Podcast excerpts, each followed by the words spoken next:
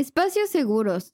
Espacios de aspecto político que prohíben el ingreso de disidentes e incluso llegan a prohibir o expresar ideas o pensamientos que puedan contradecir los ideales que constituyen estos denominados grupos de concienciación. No se puede confrontar sus ideas, sentimientos o rasgos de identidad pretendiendo eliminar cualquier posibilidad de debate y obligar a expandir sin confrontaciones sus ideas. Esta es una cita de Gilbert Arce.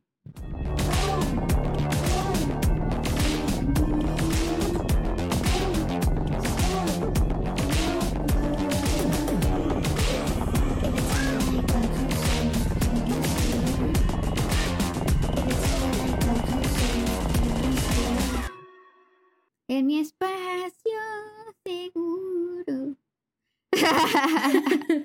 Bienvenidas a Las Brujas Blasfemas, el podcast donde hablaremos de feminismo, política, religión, arte, ciencia y sobre todo mucha chisma.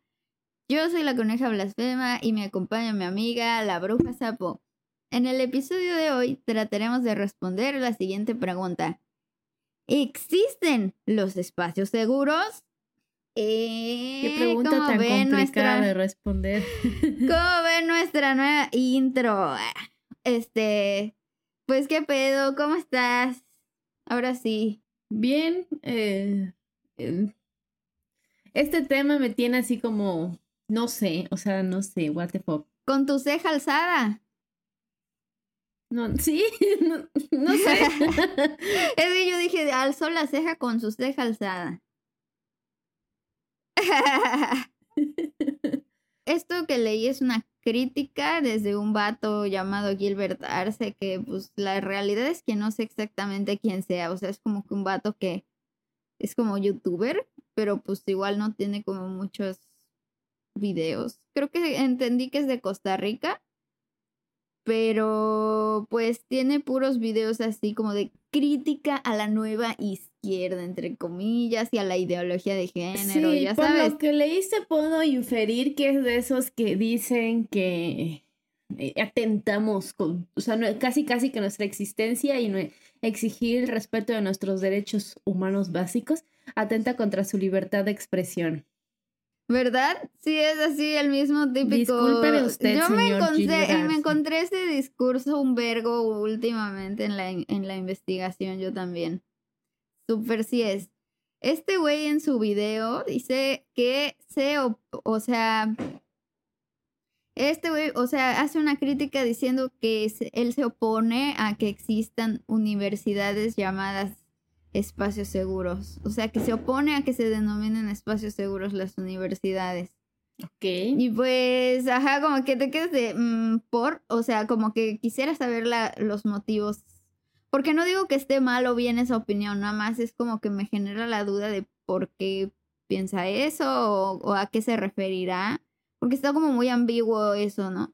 Entonces, cuando él da los ejemplos de los espacios seguros que considera justamente como esto que decía en la intro como espacios políticos que prohíben el ingreso de disidentes e incluso llegan a prohibir o expresar ideas o pensamientos que puedan contradecir los ideales que constituyen estos denominados grupos de concienciación.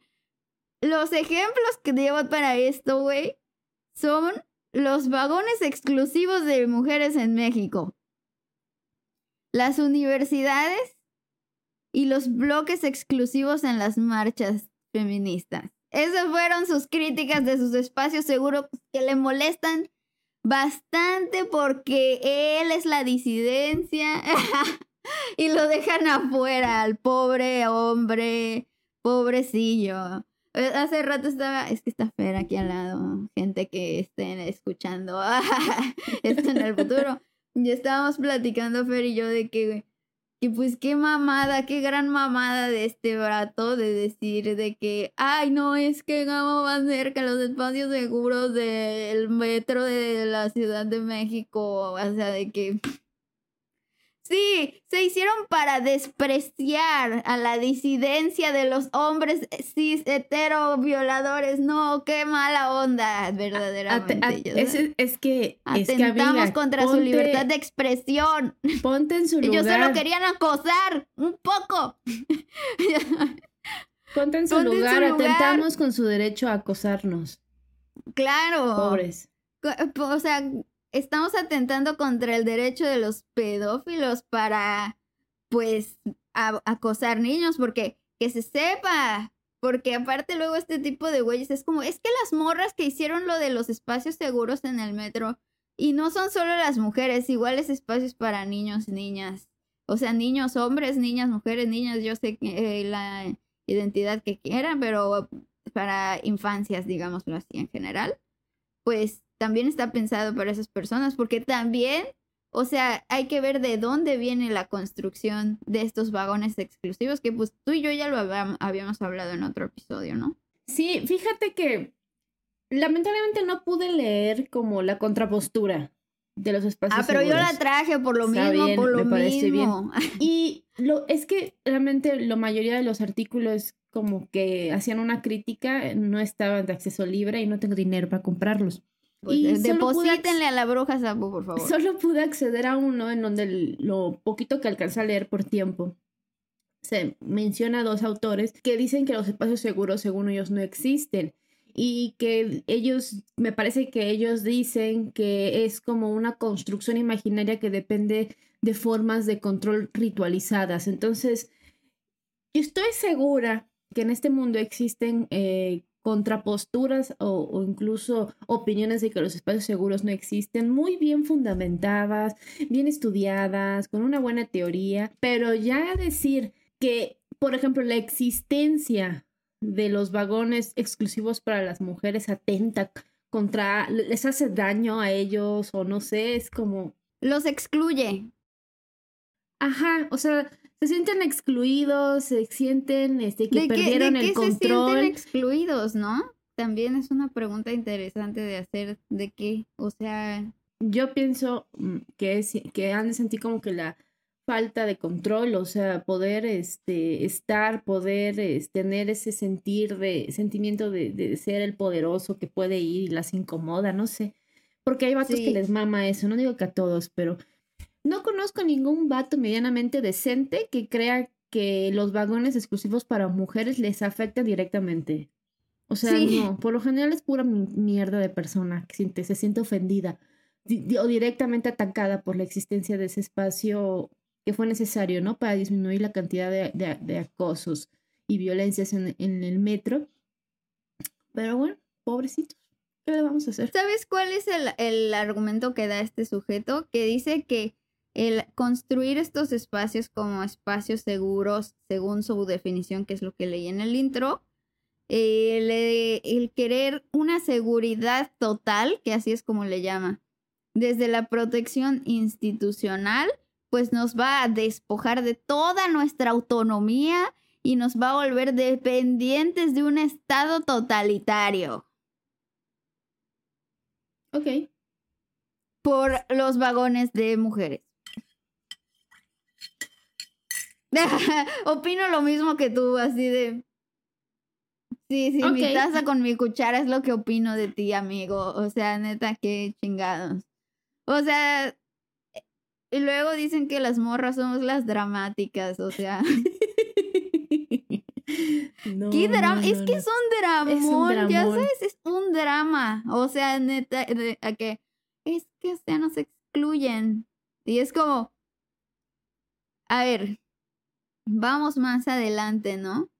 Además son los Eh, mismos vatos que no quieren a morras en sus espacios de vatos, entonces es como... Sí, exacto. Ah, Cuando los espacios eran nada más de hombres, ahí nunca dijeron nada ni se opusieron. O sea, solo se oponen cuando los espacios son construidos por mujeres. Y aparte este güey se atreve incluso a decir de que ellos son la disidencia, ya sabes. O sea, ¿cómo va a ser la disidencia el grupo de vatos que dijeron de que no, solo los hombres pueden hacer medicina? No, solo los hombres pueden hacer ciencia. Solo los hombres pueden hacer leyes. Solo los hombres pueden ser sacerdotes. O sea, siempre han hecho un aparato de poder de hombres tomando las instituciones que gobiernan a toda la sociedad como para que venga este hijo de Osho a pinches así venir con esto de que él es la gran disidencia. No mames. Locos. Con todo respeto. Así de que, como el meme de Malcolm no se en este merecen mi momento. respeto esas personas. Oye, Niño, este- soy un payaso. Toma un globo o vete al diablo, ya sabes. Así como que sí dan ganas de decirle a ese güey así. Niño, estas las brujas blasfemas. Es pro vida ese señor, amiga. No podemos esperar más. O sea, aquí te viene una foto con su payaso. Es, es un vato pro vida. O sea, no hay nada, no se puede esperar nada positivo de un vato pro vida. Así de simple. Ajá, o sea, O ni sea, siquiera he dicho que es next. pro vida, pero ya se nota así a kilómetros de distancia que lo es. Ahorita lo estaba stalkeando, ¿no? sí es. Sí es, lo stalkeaste. Sí, por eso te. Es más, ¿qué me importa? La bruja sapo va a poner aquí sus fotos porque están públicas. Póngalo porque él se expuso Está y guapo. está en un espacio. ¡Ah! Sí le doy. Está en un espacio público y Pero él se puso en un espacio público. Así que eh, no es que se esté como exponiendo de una forma así de que vayan y todos háganle algo, pues no, nada más No, no, es no. para que vean quién es la persona que está diciendo esto. Y bueno, más adelante, ahora sí, o sea, dos más, ¿no? Así tengo dos temas ahí más que quise traer. El primero es otra postura que es como ya ahora sí la postura desde personas que se encargan de crear espacios seguros y así, porque también se me hacía como muy valioso traer eso, ¿no? La experiencia de alguien que considera que está construyendo un espacio seguro.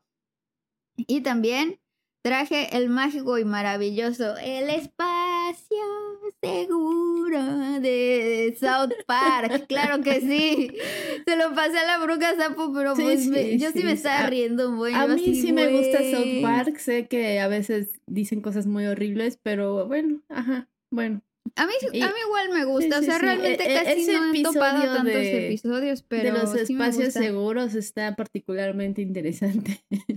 Pero también, por ejemplo, vi un video que también esa parte me interesaba mucho ver. Dije, así una morra que sea hegemónica, blanca, de un, de un país de dinero. Este. Y decía su video como, a veces las redes sociales no son espacios seguros o algo así. Y yo, como que me sacó un poco de pedo como el título y yo tengo que verlo porque me está dando cringe. O sea, si me da cringe, yo lo veo. Así funcionan las brujas blasfemas. No sé si alguien todavía a estas alturas no se había dado cuenta. Pero justo, o sea, vi ese pedo de los espacios seguros desde esta morra y sí está muy privilegiado. O sea, ahí te das cuenta y con el y también con el episodio de South Park de cómo los espacios seguros pueden abarcar muy diferentes, pero muy diferentes conceptos y realidades. De la, del otro tipo de postura que de, de las que le mencionaba hace ratito es eh, de las chicas que están construyendo los espacios seguros, ¿no? De eso estaba diciéndoles. Y pues es de un eh, espacio, eh, supongo que es en televisión, que se llama Mesa Capital de Colombia, en donde en una serie de episodios en el último hablan de espacios seguros y de que invitan a Luisa Fernanda Uribe y a Mónica Godoy, que son activistas que una de ellas trabaja por las universidades como espacios seguros y la otra sobre los ambientes de fiesta de música electrónica específicamente como espacio seguro. Entonces, pues están ahí en la mesa platicando, pues de que como que qué significa esta lucha que están llevando, ¿no? Y está muy interesante. Eh, la conductora tiene esta definición de espacio seguro. Hermanas, ya, ya saben que aquí les traemos definiciones variadas y que ustedes con su criterio propio, por favor, juzguen todo. este, no, no se casen con ninguna postura necesariamente, este, sean críticas y ahí va. Creación y sostenibilidad de lugares físicos en los que sea posible que todas las personas puedan trabajar, convivir y expresarse abiertamente sin temer que su identidad de género o sus preferencias sexuales se conviertan en una razón para que su experiencia cotidiana deje de ser plena. Y por ejemplo, ella menciona, eh, si una mujer sale con sus amigas a un bar que el lugar sea tan seguro que pueda pasar la noche divirtiéndose, divirtiéndose sin tener que cuidar que alguien le ponga algo en la bebida. Eh, Ok. la verdad, hasta aquí, con, concuerdo más, o sea, ya sé que esto va a sonar como abogada del diablo, pero no, ahorita voy a explicar. Con la postura de este güey del, de la Gilbert Arce en cuanto a que el espacio seguro es un aspecto, es, son de aspecto político. En cambio, esta otra, esta otra Ah, bueno, sí. definición de la conductora dice que es un espacio físico. Y yo en eso no estoy. Estoy más de acuerdo con que es un espacio político que con que es un espacio físico. Para Ah, empezar. ¿Tú sí. qué opinas? Es Sí, que ¿no? no creo que no lo podemos limitar al espacio físico, porque la mitad de nuestra vida no está nada más en un espacio físico, sino en un espacio virtual. Entonces, si lo vemos más como en un espacio político, lo podemos aplicar a, a lo físico, a lo virtual y etc. Bueno, pues ajá, a esos dos, ¿no? Eh, en ese sentido, sí, tienes razón, concuerdo contigo. Y además también, o sea, por ejemplo, este güey habla de el vato anterior, ¿no? Regresando un poco, de que la crítica o el argumento que tiene para esto de los espacios seguros como para decir que son peligrosos, es que eh, como queremos desde estas ideologías de género, feminismo y etcétera, luchar por las, porque la seguridad total quede en las manos de la protección institucional, Eso está raro. Ajá. O sea, de que- Güey, ¿quién dijo eso? O sea, ¿cuándo dijimos eso? De que fuentes, ajá, De de los deseos, ya sabes, así tal cual. O sea, re mal porque en ningún lado, este. Y además, o sea, durante el video sí dice cosas como que, bueno, pues a mí nunca me han dicho que porque, que, que yo nunca voy a entender el problema de las mujeres porque soy hombre, pero yo me imagino que eso me dirían, ¿no? Y es como, güey, estás armando tus argumentos desde la suposición de lo que alguien te podría decir en vez de desde la realidad. O sea, como que en cuanto a la realidad me refiero a que algo que de verdad sí te dijo alguien, ¿no? O sea, Ajá. porque este güey en una parte de su discurso dice de que es que ustedes, o sea, la gente que quiere espacio seguro, al final termina queriendo que los traten como muñecas de porcelana.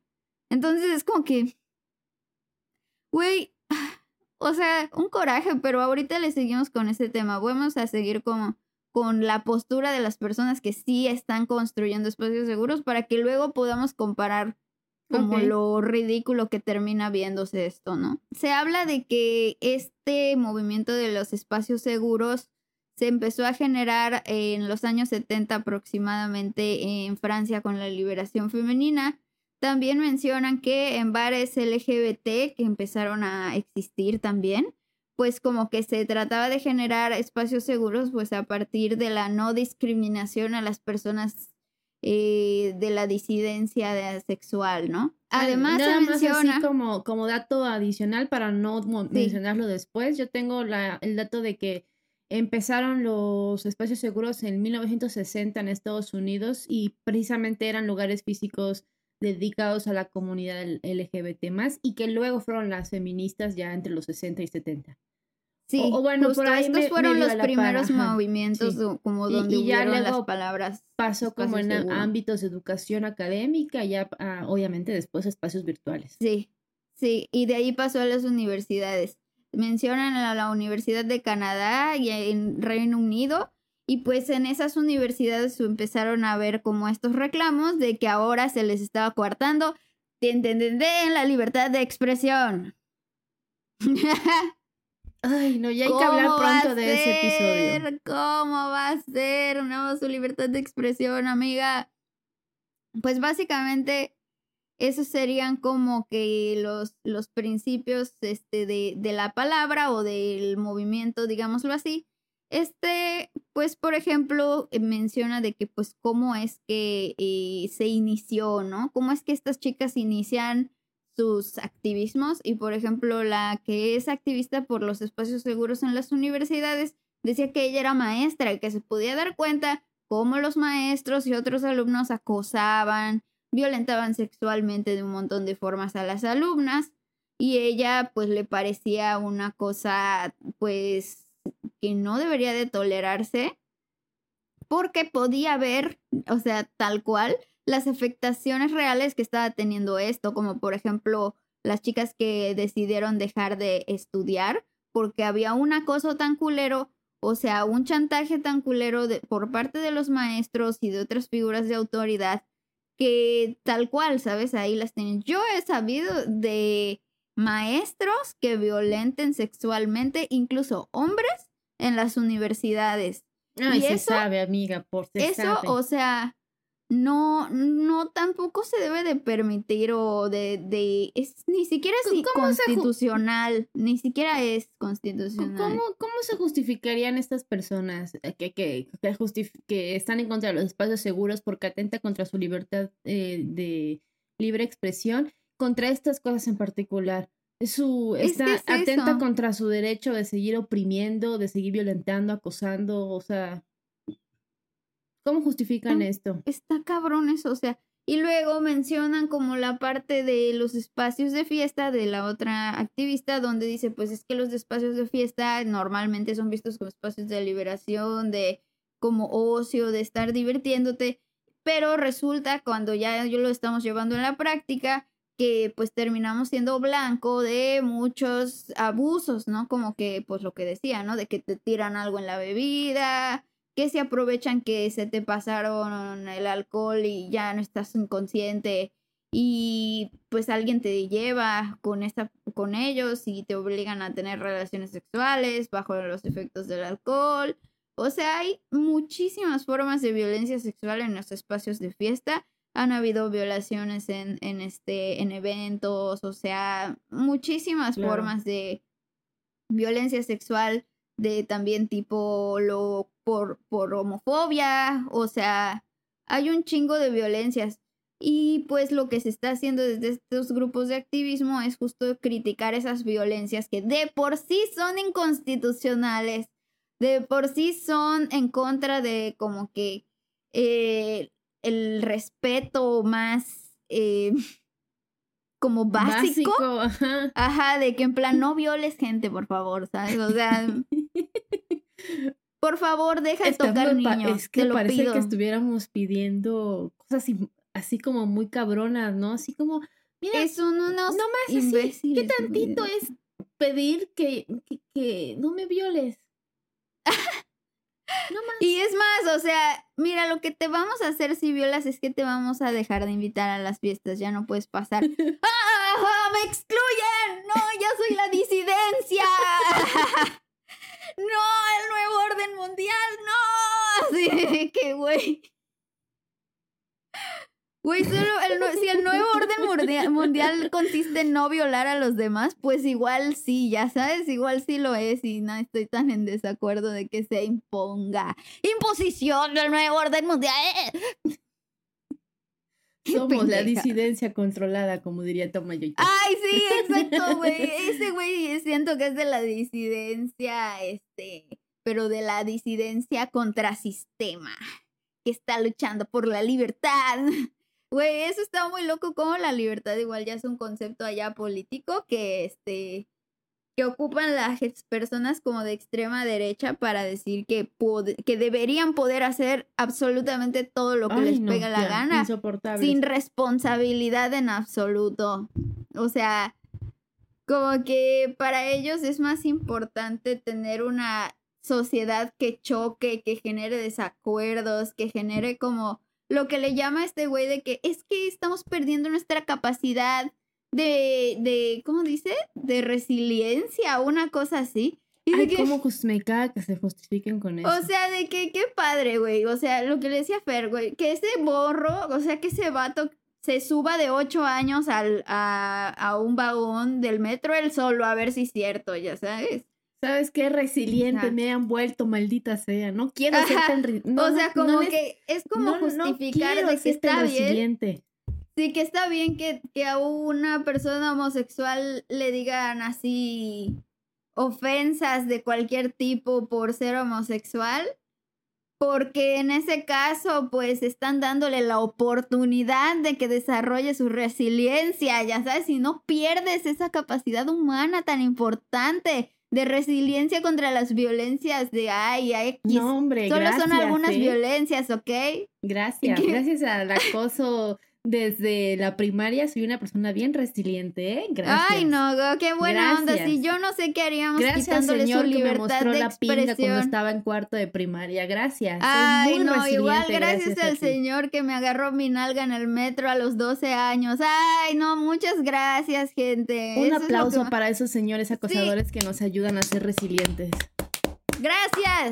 Un like a este video para esos señores. No, ya, Ah, ya Bueno. todo así, ya todo mal, güey, pero, ajá, o sea, el punto es que de ahí como que, pues, en resumen, se puede decir que estas chicas lo que están haciendo es buscar construir ambientes libres de violencias y es la forma más eh, em, como que abierta al diálogo, abierta a, a la comun- a lo comunitario, a reconocer las violencias eh, institucionales, a reconocer las violencias este, sociales y culturales, etcétera, y a construir los espacios considerando esa realidad para pues poder construir algo diferente, ¿no? Algo como que tenga más que ver con pues un, un espacio que garantice el derecho que tenemos a vivir sin violencia, libres de violencia, porque no sé si lo saben, pero eso es un derecho, ¿eh? O sea, no, no sé cuántas veces lo hemos dicho aquí en estos podcasts, pero ajá, ¿no? Pues justamente es eso, o sea, de que eso es el objetivo que tienen. Y luego ya me surgen pues más preguntas que vienen de estas posturas, de todas estas posturas desde la de South Park, desde todas las que ya expliqué, ya te dije a ti y aquí a la bandita que nos escucha, y que son las siguientes y las podemos ir discutiendo en lo que tú cuentas tu tema, lo podemos ir como dejando para que al final lo respondamos o como quieras ok. pero ahí van. Cuando se, ah, la primera pregunta es, ¿cuándo se considera seguro un espacio? ¿Qué sucede cuando alguien transgrede la seguridad del lugar? ¿Cómo se transgrede un espacio seguro? ¿Cuáles serían los extremos de los espacios seguros? ¿Son realmente peligrosos? ¿Para quién? ¿Quiénes los hacen posibles? Esas son como algunas preguntas que me surgieron mientras estaba como analizando estos temas y que están ahí también para que ustedes, aquí oyentes, podescuchas, este, brujas blasfemas que nos escuchan del mundo, pues también nos dejen aquí en sus comentarios qué opinan de todo esto que acabo de preguntar, porque ustedes todo lo saben, en hueputas. Todo lo saben. Bueno, sí, ya, con eso tengo. Bien, bien. Yo estaba, bueno, antes de entrar a platicar lo que leí en el artículo, eh, eh, investigando, pues se cayó mi gato. A la verga. Al menos no se le cayó el gato encima o algo así.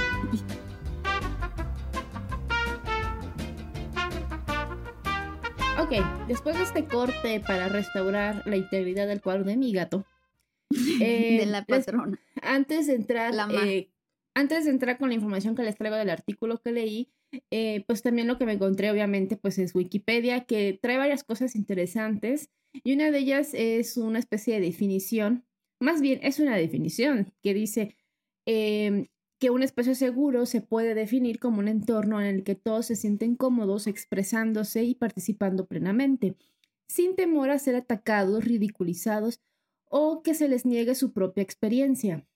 No, no creo que sea una definición absoluta, creo que es parte de. Y luego menciona otras cosas más y termina diciendo, sin embargo, no es un espacio libre de cualquier experiencia negativa, susceptibles de provocar malestar, un sentimiento de lucha o de dolor. Eh, creo que lo que podemos nosotros entender como espacio seguro podría ser incluso subjetivo, eh, de- eh, diferente en- según ser. cada autor, según cada experiencia. Em, Cada contexto. por ejemplo, también este artículo de Wikipedia decía que era pa- parte del proceso de empoderamiento y estoy de acuerdo si entendemos al empoderamiento como la activación política. Si lo entendemos como la mamada de Instagram, pues no, pues no. Entonces, eh, con este contexto voy a entrar a lo que leí en el artículo, que se llama Espacios seguros y debates identitarios de un grupo de chicas lesbianas y bisexuales cisgénero. Según la autora de ese artículo, que es Bianca Iona, dice que para el colectivo LGTB no ser libre en un contexto no seguro, entiéndase como un contexto LGTB más exclusivo, siempre ha sido un obstáculo. Mm, ok, o sea, como que si tú quieres ser gay, ay, si no, no es cierto, si, si tú vienes tomando la decisión, tienes la preferencia de la homosexualidad, no, no es cierto. O sea que, ajá, bueno, que si eres gay o eres trans o lo que sea que eres de la comunidad más. en la comunidad, pues no te puedes juntar con otros gays ajá. porque los heteros brincan de que me están excluyendo, ¡eh! me excluyen mi libertad de expresión y es como Ok. Vaya, vaya, el hombre que, que, es parte del status quo, se está molestando porque las cosas no están saliendo como él, como él espera que salgan, ¿no? O sea, aunque ni le esté afectando de nada ni nada, pero se ataca. Sí, bastante.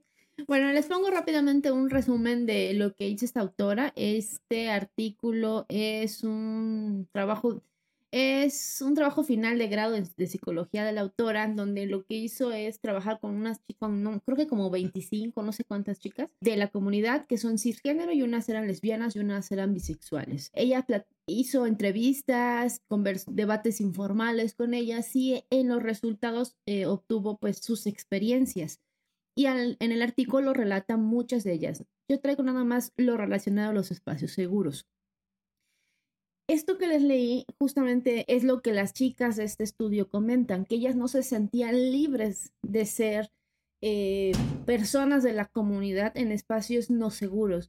Y en ese sentido, ellas se eh, definen hasta cierto punto de una manera muy, muy escueta que un espacio seguro para ser libre como lesbiana, como bisexual, tenía que ser de la comunidad exclusivamente, lo cual es algo como muy fuerte o sea, no se sienten cómodas ah, ah, con personas heterosexuales, por ejemplo, ¿no? Pues más que cómodas, no se sienten seguras. Seguras, ¿no? Más bien. Seguras, claro. Ella dice que la LGTB-fobia está a la orden del día. Por mucho que creamos que hayamos avanzado, nos queda mucho camino por recorrer. La existencia de espacios seguros es algo necesario para que el colectivo pueda ser libre, aceptarse y no tener a nadie alrededor que esté juzgando. Eh, en parte de sus resultados, ella comenta que observó en sus informantes que su contexto seguro se trata de momentos en los que están todas las amigas o mujeres con independencia de su orientación sexual, o sea que están como en un espacio exclusivamente compuesto por mujeres. La exclusividad es un factor allá. Desde un punto de vista feminista, hay una sensibilidad especial hacia las personas masculinas heterosexuales cisgéneros debido a que en una sociedad heteropatriarcal, siempre dominada por hombres cisgéneros blancos heterosexuales, las voces de las mujeres han estado subordinadas o directamente silenciadas. Es por ello que se crean explícitamente o no espacios no mixtos en los que se debaten feminismo o cuestiones de la comunidad LGBT porque la presencia masculina haría que muchos se queden calladas. No se sentirían libres o seguras. Son espacios que se crean porque en nuestra sociedad actual no se dan como tal. Por eso la necesidad de crearlos. Siempre va a estar presente el hombre haciendo consciente o inconscientemente mansplaining. Ocurre lo mismo en un espacio LGTB si estuviera presente una persona heterosexual, no se sentirían tan como en casa, entre comillas, según la autora, debido a la gran trayectoria opresiva que han sufrido este colectivo como parte de los heterosexuales cisgénero. Aunque no acepten en voz alta que se, que se comporten más hetero, refiriéndose a las chicas con las que trabajo. heteronormadas, ¿no? En según qué contextos, en los ejemplos de conversaciones incluidos en este apartado, en, ese, en esa sección que les estoy trayendo, se puede leer entre líneas que están gritando a voces la necesidad de más contextos así. Y como dato extra, las chicas que participaron en el estudio mencionan que el contexto que la mayoría admite como el más tóxico y que peor llevan es el contexto familiar. Y la razón por la que les traje el comentario de Wikipedia de que en los espacios seguros no se excluyen las experiencias negativas eh, susceptibles de poder provocar malestar o ese sentimiento de lucha o dolor, porque ya leí todo el artículo, no les voy a traer todo porque está largo, pero a lo largo de las entrevistas con las chicas, la autora hablaba de que se encontraban eh, algunas chicas, eh, y lo explica ahí más a fondo, pero bueno, en resumen, algunas chicas hacían como afirmaciones eh, lesbofóbicas o bifóbicas sin darse cuenta. Y las chicas, por ejemplo, ya sean bisexuales o lesbianas, les decían, oye, eso es bifóbico o la señalaban, ¿no? Eso es lesbofóbico. Entonces, la otra persona que está recibiendo el comentario, crítica, acusación, como le quieran llamar, de que acaba de hacer un comentario lesbofóbico, bifóbico, de pronto podría ver esa experiencia como algo negativo o como algo de verga, la cagué, me quiero ir de aquí. Este, depende de la persona, ¿no? Igual, eh, Depende. igual y no. Pero igual y la persona quiere escuchar de que, a ver, pero ¿por qué? Este, explícame y pues vemos que... O, o de pronto la, la, persona se, se aferra y decir, no, no, no, eh, tú me... Y haz un desmadre, sí, que no, pues ni siquiera es mi intención ser así, lo digo por esto, ya sabes, el típico gaslighting de que no, yo no dije exactamente, eso. Exactamente, Lo que ya hemos visto en el episodio de gaslighting. Justamente eh, quiero comentar esto porque en un espacio seguro, de pronto pueden haber pues agresiones o cosas, comentarios violentos o acciones violentas. Y el hecho de que una persona lo señale no lo hace menos seguro, al contrario, es para seguir, eh, para no perder el estatus de espacio seguro. Y si alguien se siente ofendido o señalado por eso, pues es porque quebrantó eh, pues los lineamientos no explícitos muchas veces de los espacios seguros.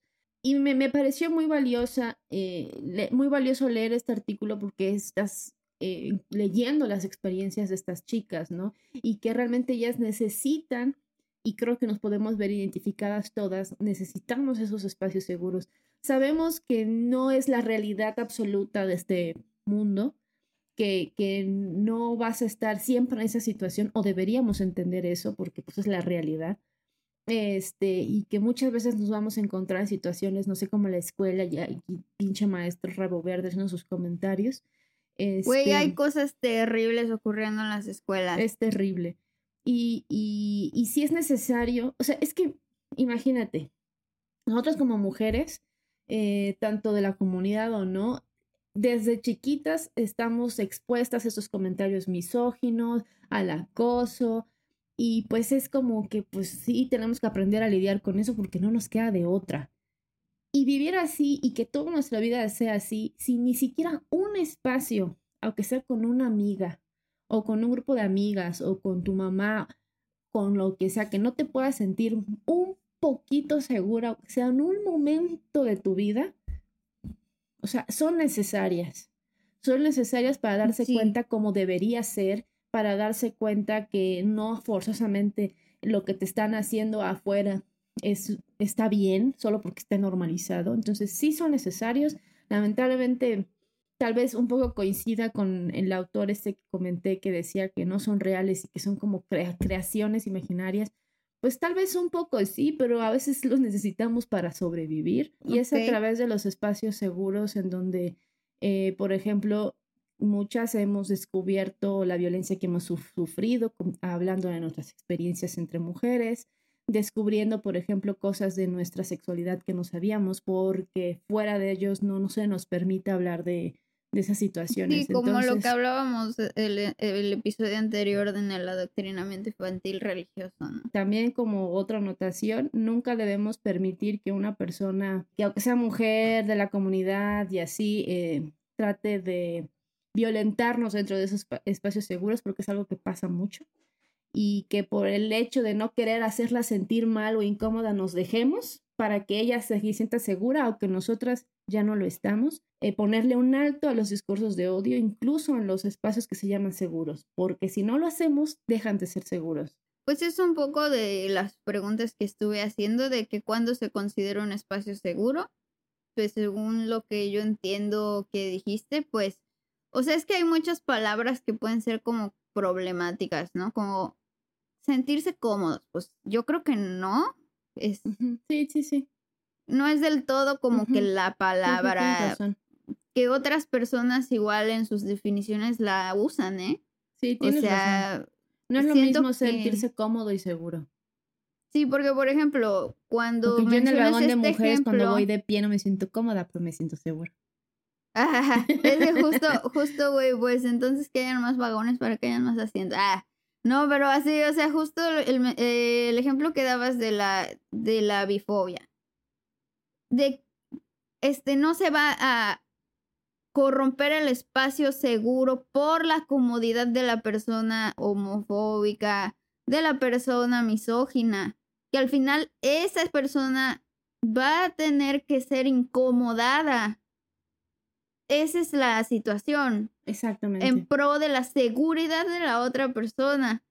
No va a estar Porque- cómodo, pero pues no de eso se tratan los espacios seguros. Sí, justo, exactamente. Creo que hay un poquito de como confusión con esa palabra porque al final es obvio que el primer güey que cité está súper incómodo con la existencia de dos eh, este, güey que vagones de mujeres y de niños.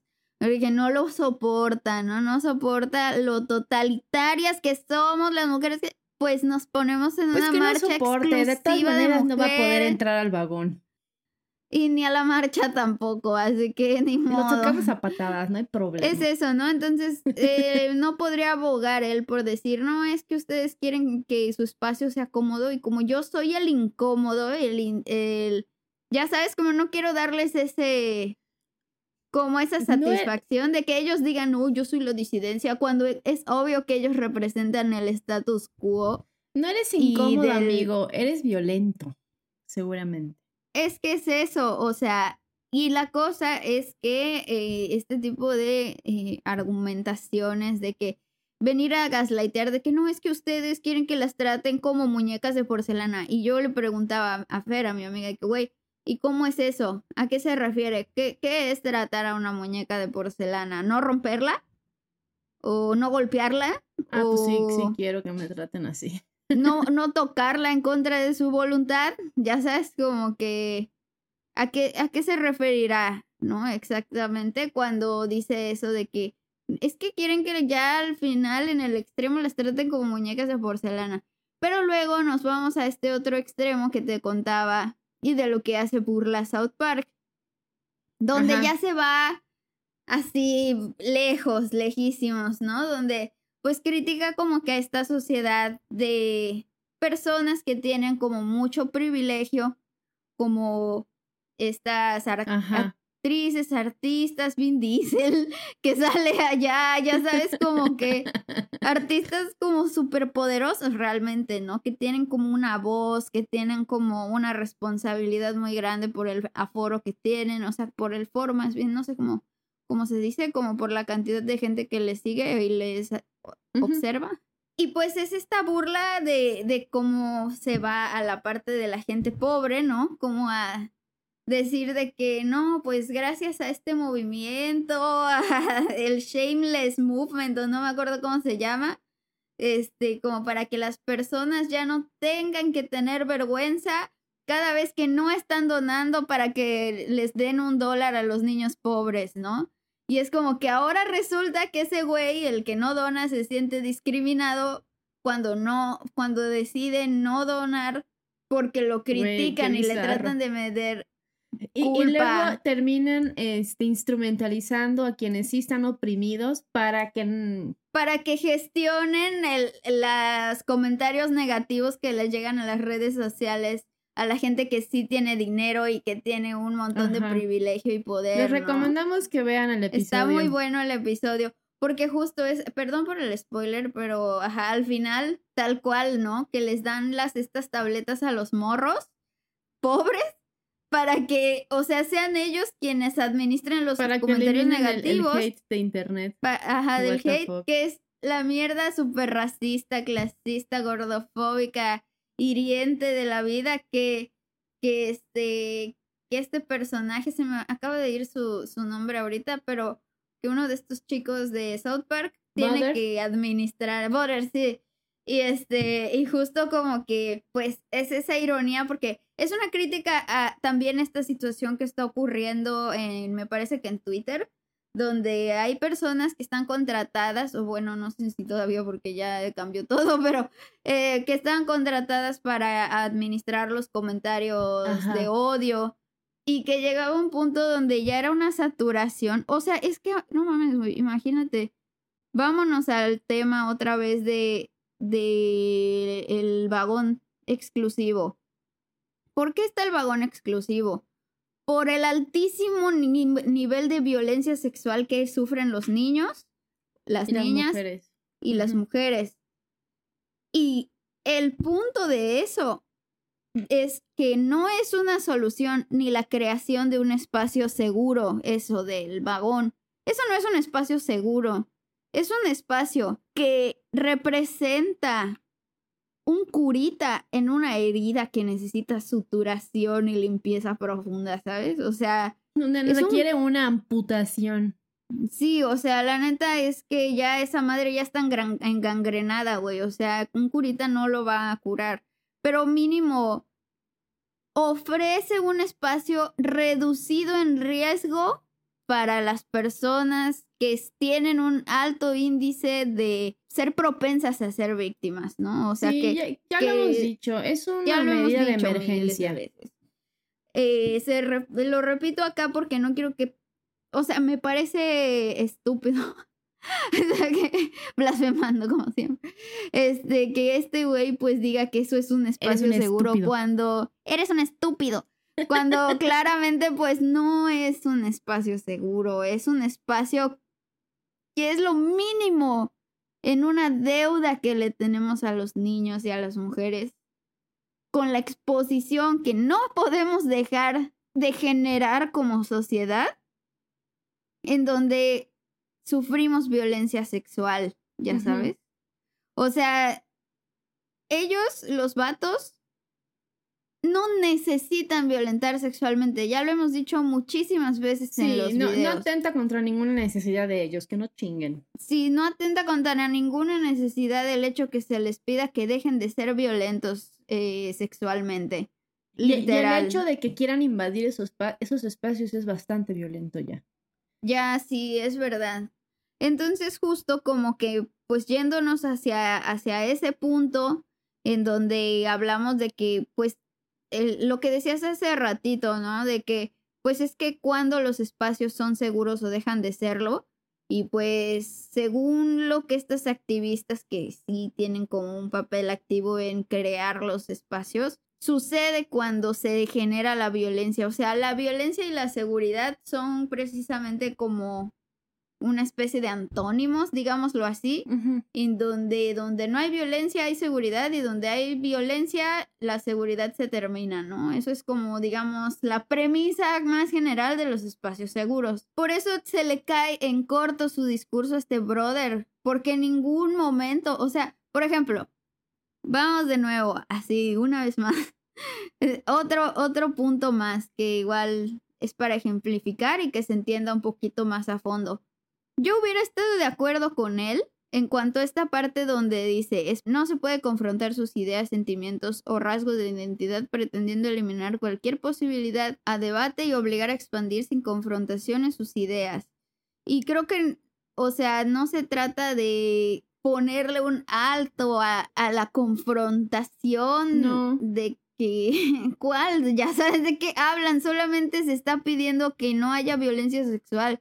De hecho, yo pienso que la confrontación incluso es necesaria dentro de los espacios seguros para detener la violencia cuando aparece, como estas chicas que confrontaron, y no tiene que ser de una manera violenta, decir, hey, eso que dijiste es lesbofóbico o bifóbico. O sea, él habla de que se caracterizan por la exclusión. El hecho de que se caractericen por la exclusión de la llamada disidencia o, personas que están en contra de sus ideas, todo esto lo estoy haciendo entre comillas. Sí, sí, sí. Este, por ejemplo, tendría algo de sentido si en los ejemplos este carnal pusiera, por ejemplo, grupos TERF. Justo, justo, justo. Cuando estaba leyendo este artículo, eh, eh, más o menos en la conclusión eh, de los espacios seguros decía es que básicamente para estas chicas los espacios seguros es donde no haya hombres heterosis y yo nada más agregaría y mujeres transfóbicas. Fuera de eso, mire, yo ya sí me siento muy segura. Y el hecho de que tenga que, ser hasta cierto punto basada en la exclusión de estas personas que sistemáticamente son agresoras y oprimen, le ya dice mucho en sí Sí, exacto. Y es lo interesante que por qué él decide poner aquí que pues los vagones exclusivos o los bloques exclusivos de marcha son espacios que los excluyen a ellos, pues, ya ¿por sabes. Qué será? ¿Por qué se hace esto? Porque todos los espacios excluyentes son excluyentes precisamente porque están expuestos a una violencia específica. están representando el síntoma específico de una violencia. Por eso son excluyentes, no porque no le vamos a quitar el protagonismo a los pobres hombres cis hetero que han tenido todo este tiempo el poder, ya sabes, o sea, y si se los estamos quitando, pues por algo será también. Y la cosa es que o sea, por ejemplo, yo sí, sí voy como un poco de acuerdo con de que hay grupos directamente que se denominan excluyentes a sí mismos y que sí tienen como este tipo de situación, como de que no se pueden confrontar sus ideas, sentimientos o rasgos de identidad predeterminado, digo, pretendiendo eliminar cualquier posibilidad de debate y obligar a expandir sin confrontaciones sus ideas. Y pues para mí, el grupo del Frente Nacional por la Familia encaja bien, cabrón, en esto. Y pues para ellos, de ley, es un espacio seguro, ¿no? Porque defienden la vida. O sea, las demás, que no somos asesinas de sus ojos. Entonces, pues para mí esto tiene sentido si un ejemplo que este güey mencionara hubiera sido las personas trans excluyentes, los grupos supremacistas blancos, donde ellos se sienten seguros y a gusto, de acuerdo a esta definición, ¿eh? O sea, de acuerdo a esta, que no es la que ya dijimos después, que tiene que ver con la con lo de la eliminación de la violencia en las prácticas comunitarias de convivencia. Y no se trata de excluir directamente, ¿no? O sea, muchas veces primero se hace como una advertencia, se habla, se dialoga para generar conciencia de las violencias y si se insiste con dolo y pues peligra la vida de la persona, pues ya ahí es donde pues se generan las exclusiones, ¿no? Yo nada más eh, respecto a, lo de las exclusiones que quisiera agregar, y, ya, ya se dijo, pero más así, otra vez. Eh, eh, tristemente, incluso aunque sean espacios exclusivos de mujeres, no lo hacen sí y ya por eso un espacio seguro porque precisamente existe mucha gente, muchas mujeres que son trans eh, odiantes, trans excluyentes. Clasistas. Y no todas las mujeres este, em, eh, nos proporcionan a, todos, a todas un espacio seguro. Sí, no, para nada, para nada. O sea, ni todas las personas de la comunidad. Mezclar, con mezclar así providas con feministas, aunque seamos todas mujeres o sea, es complicado, ¿no? O sea, ya hay demasiadas configuraciones ahí de las interseccionalidades donde se pueden generar otras violencias. Entonces, pues, mm, como conclusión, conclusión de entre las dos, ¿tú qué, ¿tú qué pensarías respecto a que existen o no los espacios seguros? No creo que existan eh, totalmente libres de violencia, porque a veces mm, incluso los más concientizados podemos llegar a ejercer violencia sin saberlo, pero creo que eh, existe la intención de crearlos, existe ese esfuerzo y hay la necesidad de tener, por que sea, un espacio seguro. Sí, me, me sumo a que, pues sí, estoy más de acuerdo con que el espacio seguro tiene que ver más como con un espacio político Y además vamos a, decir esto en esta última parte. O sea, tanto hay espacios en las fiestas que, que quisieran construirse como un espacio seguro. Claro, yo de verdad estoy muy feliz de ir a fiestas donde ningún vato hetero me pega su chingado pollo a la nalga cuando estoy bailando, ¿sabes? O sea, que puedo bailar de verdad libremente y nadie me está como que acosando o agrediendo sexualmente. Eh, pero ahí están los de las universidades, están, por ejemplo, los espacios en las familias también, en los espacios de religión o en los espacios de otros tipos de academia, escuela, eh, instituciones educativas de todos los grados, e incluso en la institución de la, de, la, de la familia, ya le dije, pero de la pareja, algo que me he aprendido con el, este, con el podcast y todo es que pues justo las redes de apoyo pues también tendrían que poder estar libres de violencia porque pues entonces ya no estarían funcionando como red de apoyo. Pero más que nada, aquí lo que a mí me interesa más de esto es el regresar al punto de que se supone, según este güey, que estamos buscando la seguridad total desde la protección institucional. No. Punto que, que no, porque estamos más bien señalando, como dijiste tú, todas las violencias que se den dentro de cualquier institución. No es al revés. No es ir a pedirle paternalistamente a la institución que nos dé la seguridad total. Yo pienso que esa madre no sirve para construir un espacio seguro. Sirve ir y reclamar a la institución violenta que sea congruente con su función, pero no violentar. O sea, son cosas muy diferentes y lo he dicho, ¿no? Se vale emputarse. Que si que si se metió alguien a mi casa hipotéticamente y me súper encabrono de que alguien haya transgredido mi derecho a vivir en un espacio seguro porque mi casa debería de ser un espacio seguro libre de violencia para mí. Tengo derecho a enojarme, pero no tengo derecho a ejercer clasismo o abuso policial o transgredir este como que por medio del racismo, etcétera, a esa persona, ¿no? Tengo como que el derecho de, de pedirle al Estado que, que opere con su sistema de justicia e interceda por mí eh, en cuanto a la reparación de daños, porque pues ese problema del robo en mi casa es un problema que el Estado ha generado y por lo tanto es el Estado quien queda en una deuda conmigo para pues como que proveer ese derecho que yo tengo de tener mi espacio seguro, ya sabes. Pero no puedo venir y decir, ay, estoy incómoda, el espacio, digo, el, el gobierno me debería de dar un sillón, ya sabes, o sea, como que una mejor almohada, no lo sé, ¿no? Es, es, broma extrema, así llevada al extremo, pero... Entonces, pues, este, ya antes de terminar, y yo les quiero platicar una pequeña premisa. En las brujas blasfemas vamos, están, vamos a tratar de generar unos contenidos extras, a ver cómo nos va.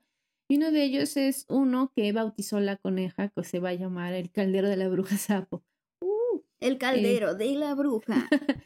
Y eh, justamente ayer este, grabé eh, los primeros dos porque me extendí, te lo voy a dividir en dos, realmente no gran cosa. Y voy a, eh, en ese primero y segundo caldero me voy a explayar justamente en el artículo que les platiqué sobre espacios seguros y debate identitario en un grupo de chicas lesbianas, bisexuales y cisgénero. Está muy interesante el artículo. Ahí lo, leo todo completito. No tiene desperdicio. Entonces, si les llamó la atención algo de ese artículo, cuando salga el caldero 1 y el 2, ahí van a poder enterarse de todo, de los antecedentes que están brutales en este artículo. Y ya. Pues antes de irnos nada más quiero mencionar aquí que me pasó algo muy bonito la semana pasada en donde vino una chica eh, a tatuarse acá conmigo. Y pues para empezar, eh, le hice un bafome conejo, un bafomejo. Eh, y resulta que es fan de los herejes también. Y me dijo como, ah, no manches, ¿te gustan los herejes? Sí, y nos pusimos así a chismear de herejía. Y le dije, tenemos un podcast. Y me dijo, ay, sí, ya lo había escuchado, que Bobby nos lo, nos lo recomienda y todo. De que gracias, Bobby, gracias. Este, y como que, pues, le puse uno de nuestros episodios. Y la neta, güey, tenemos que decirles que a veces nosotras, pues por los temas que tocamos y por los resultados que vamos teniendo cualquier cosa, luego nos bajoneamos, güey. Pero nomás llega una Valeria a decirnos al día siguiente de que, güey, me encantó su podcast, me eché seis episodios seguidos. que a la verga. o por ejemplo el Mike, ¿no? Que ya hemos saludado en otros episodios. De que también, ¿no? Como, ah, no me eché varios episodios así seguidos y todo.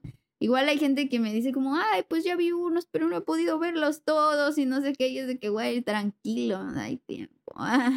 Ahí, o sea, a su ritmo. Si quieren echarse muchísimos seguidos como la Valeria, pues súper se agradece, o sea, si de verdad conectaron así de chido y todo, pues es una gran, este, mm, eh, buena señal para nosotras y lo agradecemos muchísimo.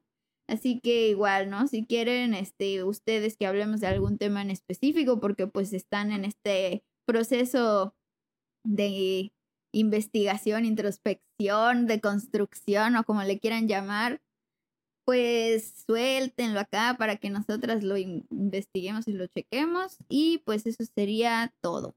Yay. Igual también antes de que se, me olvide, igual un agradecimiento a una Ami que le patrocinó a la bruja sapo su cafeterita bebé.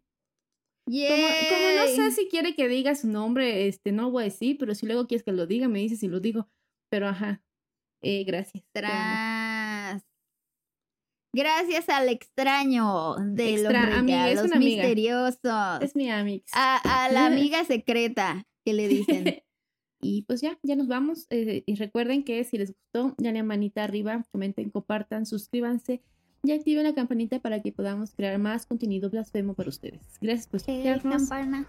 Esto fue Las Brujas Blasfemas. Es un nuevo podcast favorito. Adiós. Adiós. Eh...